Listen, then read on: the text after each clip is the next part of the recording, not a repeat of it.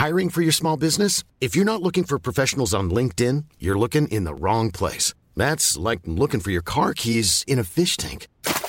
LinkedIn helps you hire professionals you can't find anywhere else, even those who aren't actively searching for a new job but might be open to the perfect role. In a given month, over 70% of LinkedIn users don't even visit other leading job sites. So start looking in the right place. With LinkedIn, you can hire professionals like a professional. Post your free job on linkedin.com slash people today. Hallo und herzlich willkommen auf meinem Podcast. Der Podcast, der euch aus eurer Zwangsjacke befreit oder eben reinbringt. Je nachdem. Bist du kitzelig? Eine Frage, die man ganz sicher schon mal gestellt bekommen hat.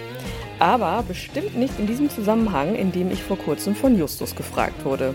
Denn Justus liebt es zu kitzeln und vor allem auch gekitzelt zu werden.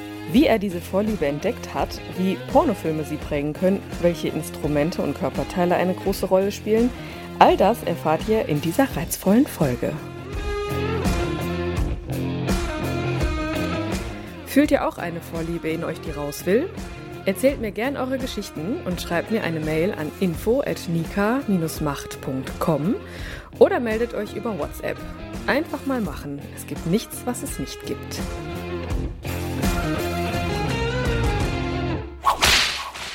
Heute habe ich das große Glück, dass mir ein zweiter Mensch eine lange, lange E-Mail geschrieben hat. Ähnlich wie die Switcherin, die mir auch schon mal geschrieben hat, was sie alles so in ihrem Leben als Switcherin erlebt, hat Justus mir eine, ein paar Fragen beantwortet äh, zum Thema Kitzeln. Denn Kitzeln ist und das habe ich auch irgendwie komplett unterschätzt, doch eine größere Sache in der BDSM-Welt, als man denkt. Wobei die Frage ist jetzt wieder BDSM und Kitzeln, ist das eins, ist das was anderes? Man weiß es nicht, aber es ist ja alles Interpretationssache. Von daher freue ich mich riesig, dass er sich dazu bereit erklärt hat, einen, ein paar Fragen zu beantworten. Und natürlich, äh, am Telefon wäre es sicherlich äh, besser gewesen. Was heißt besser? Anders, intensiver, weil man da ja auch die, Stimme hört und die Eindrücke da besser aufnehmen kann. Aber es soll ja auch okay sein, wenn man jemanden nur per E-Mail eine, ein paar Fragen beantwortet und über seine Vorliebe spricht. Denn umso mehr ist ja auch Platz für ja, die eigene Interpretation und die, das eigene Kopfkino und von daher möchte ich es auf jeden Fall nutzen und Justus hat mir auch erlaubt, das zu tun. Umso mehr freue ich mich, das nutzen zu können, dass ich euch mal daran teilhaben lasse oder wir in dem Fall. Ähm, worum es in diesem Bereich eigentlich geht, wie man das auslebt, wann man das erkannt hat, welche welche Eckdaten da so eine Rolle spielen und so. Und das war super. Ich freue mich riesig, dass er mir die Fragen beantwortet hat. Und ähnlich wie in der Folge über die Kitzelfolter-Session, die ich schon mal gemacht habe, ist es hier ein anderer Ansatz. Aber zumindest kann ich jetzt meinen Gast noch besser verstehen, denn ich weiß zwar nicht, ob er damals ja die gleichen oder ähnliche Erfahrungen gemacht hat oder ähnliche Herangehensweisen daran hatte. Auf jeden Fall kann ich diesen ganzen Themenbereich zumindest jetzt ein bisschen besser verstehen und freue mich riesig, daher jetzt diese E-Mail vorlesen zu dürfen.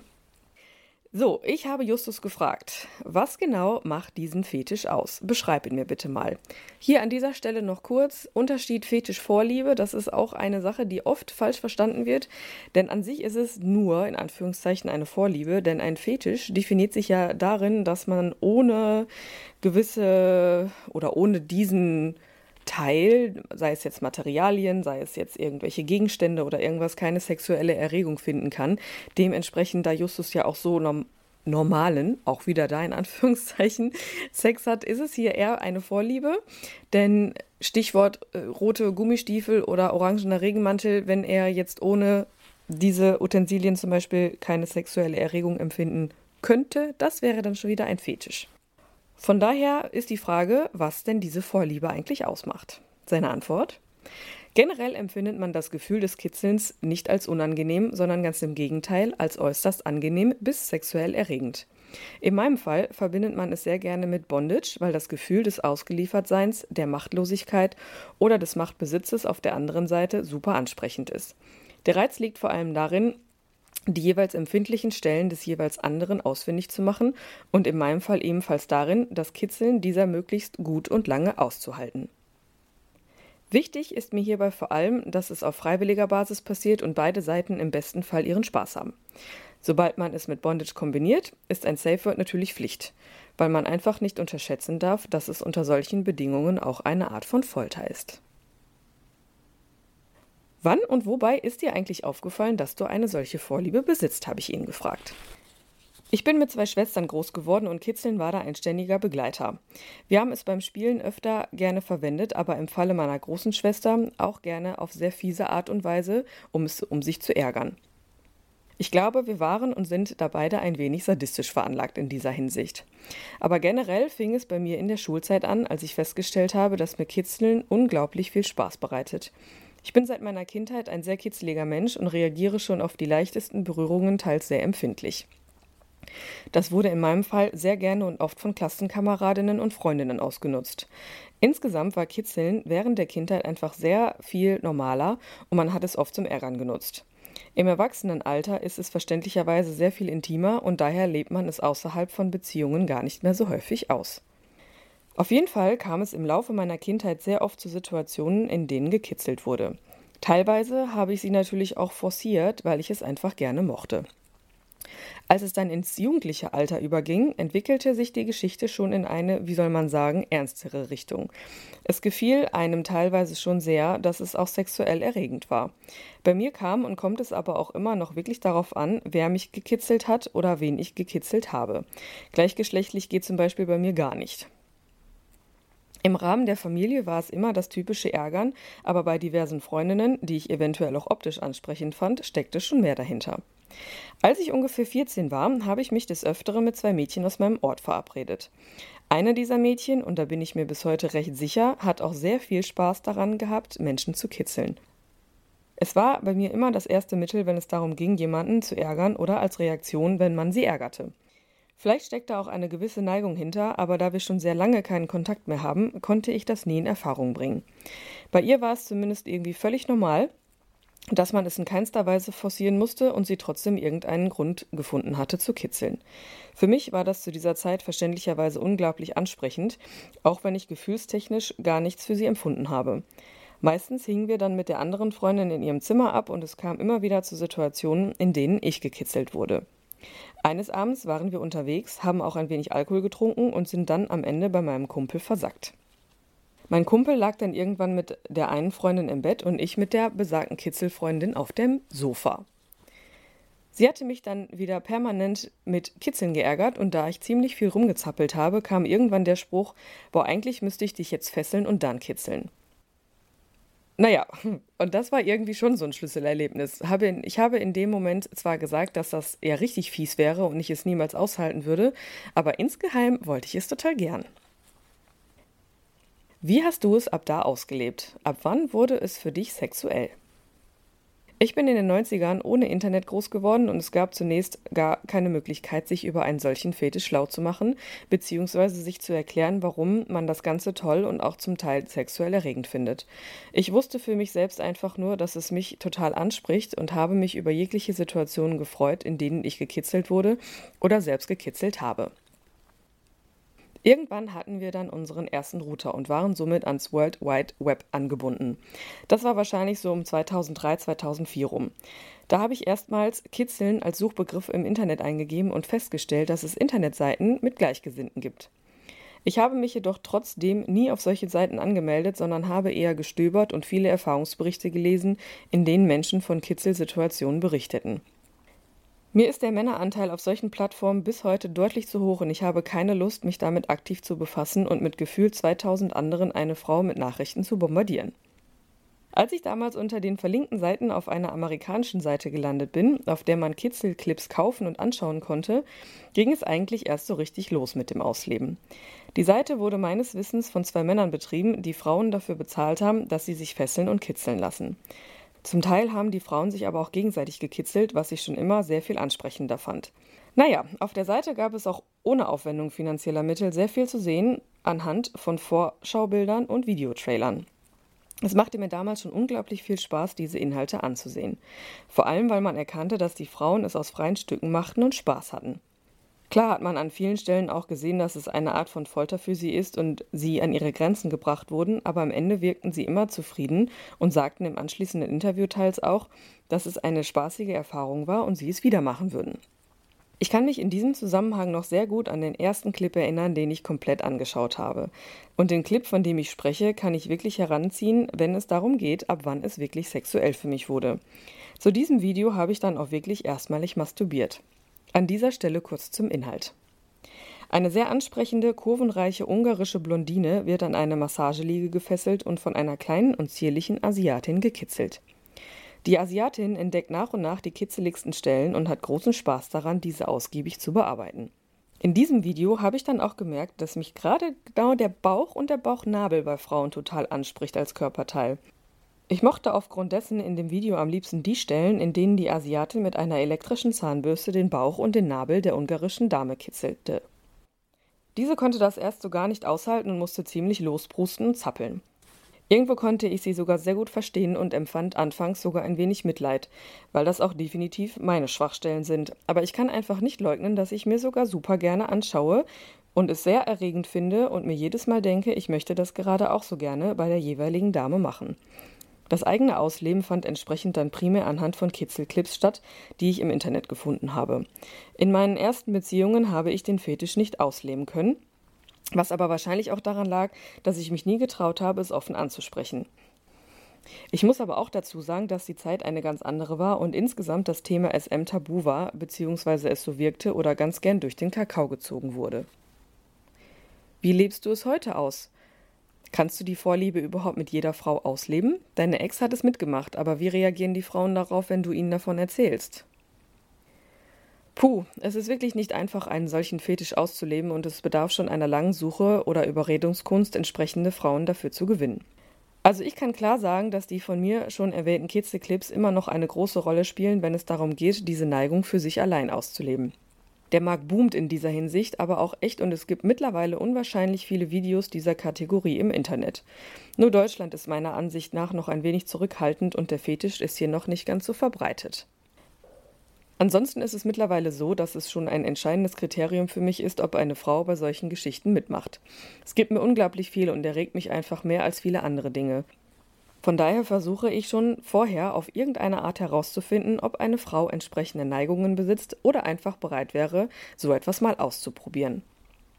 Einige meiner Freundinnen wissen mittlerweile von meiner Neigung und ich fand die Reaktionen eigentlich ganz cool, weil sie nie in irgendeine negative Richtung gingen. Auch wenn Sie es nicht unbedingt ausprobieren müssten, sind Sie definitiv interessiert, was man genau macht und was der Reiz dahinter ist. Natürlich gibt es zum Teil auch Verwunderungen, weil viele wissen, dass ich sehr kitzelig bin und mich dennoch in so eine ausgelieferte Situation begeben würde. Aber das machen Menschen, die auf Schmerzen stehen, natürlich irgendwo nicht anders. Ich habe Justus gefragt, ob es schon mal eine Art Abwehr oder eine Verleumdung gab, und er sagte einfach schlicht und ergreifend Nein, so etwas habe ich glücklicherweise nie erfahren. Dann habe ich Justus gefragt, wie genau läuft Kitzelfolter denn nur ab? An welchen Stellen wird gekitzelt? Wie erkenne ich, dass es zu viel ist? Und wie er diese Vorliebe ins Liebesspiel integriert, beziehungsweise ob es überhaupt immer im Rahmen eines Liebesspiels ist. Also meine erste Erfahrung mit Folter war in dieser Hinsicht wirklich während der Kindheit.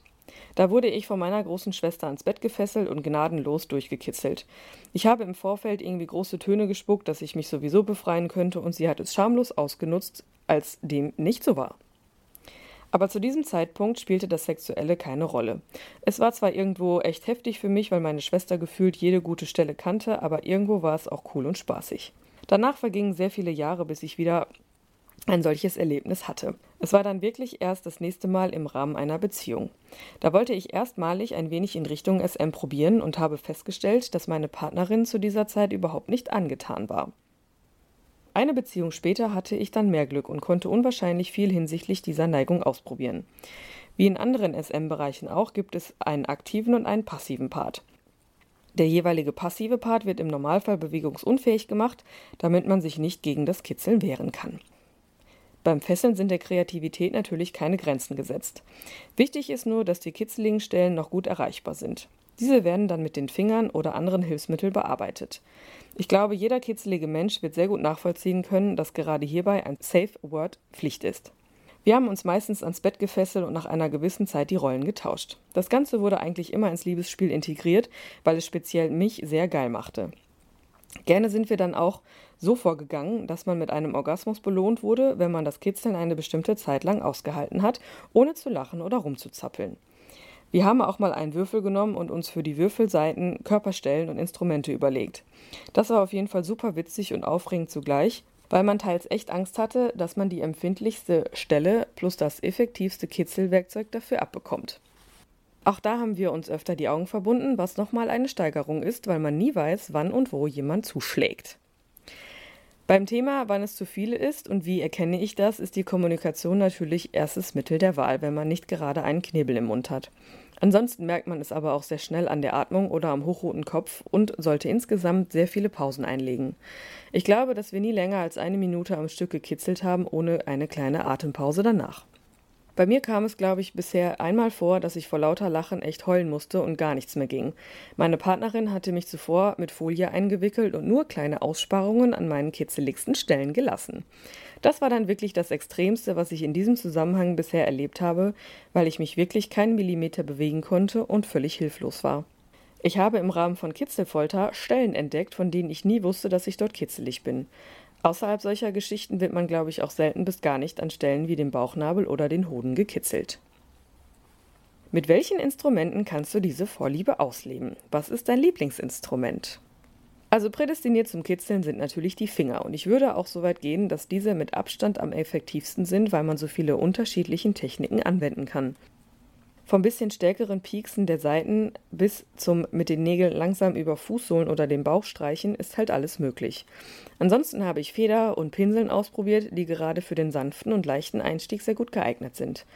Wenn man dann ein wenig fieser werden möchte, kann man elektrische Zahnbürsten super verwenden. Darauf wäre ich aber ohne gewisse Inspiration aus den Kitzelclips nie von selbst gekommen.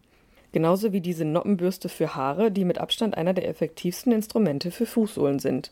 Schlussendlich kann ich sagen, dass zumindest mir alle Instrumente Spaß machen und die Variation dieser im Rahmen der Kitzelfolter viel hermacht. Was passiert in und mit dir? A. Sobald der Wunsch in dir hochkommt, ihn ausleben zu wollen. B. Während du ihn auslebst und C. Danach. Zu A. Ich bin da eigentlich nicht so animalisch veranlagt, dass ich es auf Anhieb ausleben müsste und habe das sehr gut im Griff. Außerhalb von Beziehungen mache ich es mir dann selbst und schaue dabei meist entsprechende Videos. B.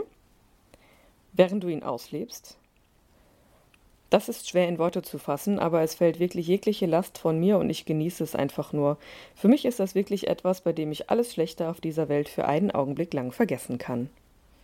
Und sehe danach? Das danach ist vergleichbar mit dem Gefühl, wenn man aus der Badewanne kommt, sich seinen Bademantel anzieht und sich anschließend in ein frisch gemachtes Bett legt. Einfach traumhaft.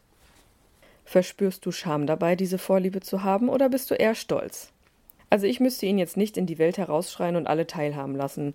Wie auch andere sexuelle Dinge ist so ein Fetisch für mich einfach Privatsache und gehört nicht jedem aufs Brot geschmiert.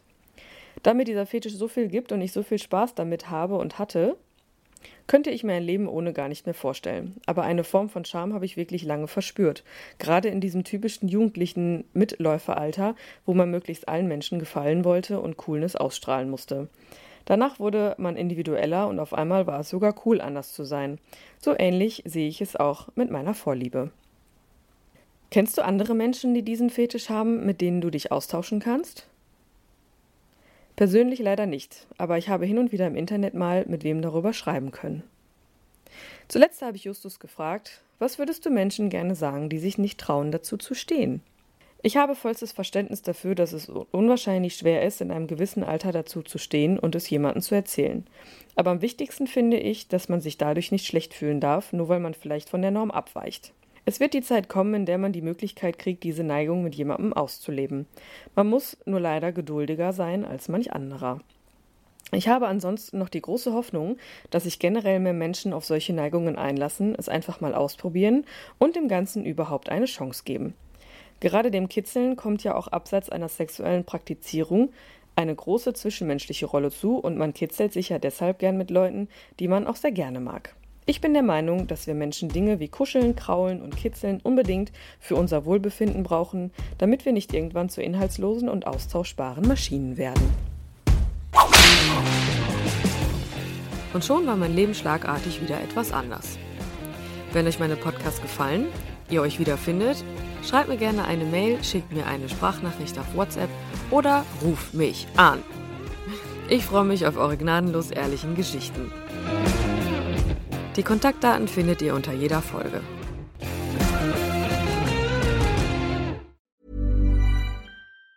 Planning for your next trip? Elevate your travel style with Quince. Quince has all the jet setting essentials you'll want for your next getaway, like European linen, premium luggage options, buttery soft Italian leather bags, and so much more. And it's all priced at 50 to 80% less than similar brands. Plus, Quince only works with factories that use safe and ethical manufacturing practices. Pack your bags with high-quality essentials you'll be wearing for vacations to come with Quince. Go to quince.com slash trip for free shipping and 365-day returns. Imagine the softest sheets you've ever felt. Now imagine them getting even softer over time. That's what you'll feel with Bowl and Branch's organic cotton sheets. In a recent customer survey, 96% replied that Bowl and Branch sheets get softer with every wash. Start getting your best night's sleep in these sheets that get softer and softer for years to come. Try their sheets with a 30-night guarantee. Plus, get 15% off your first order at bowlandbranch.com. Code BUTTERY. Exclusions apply. See site for details.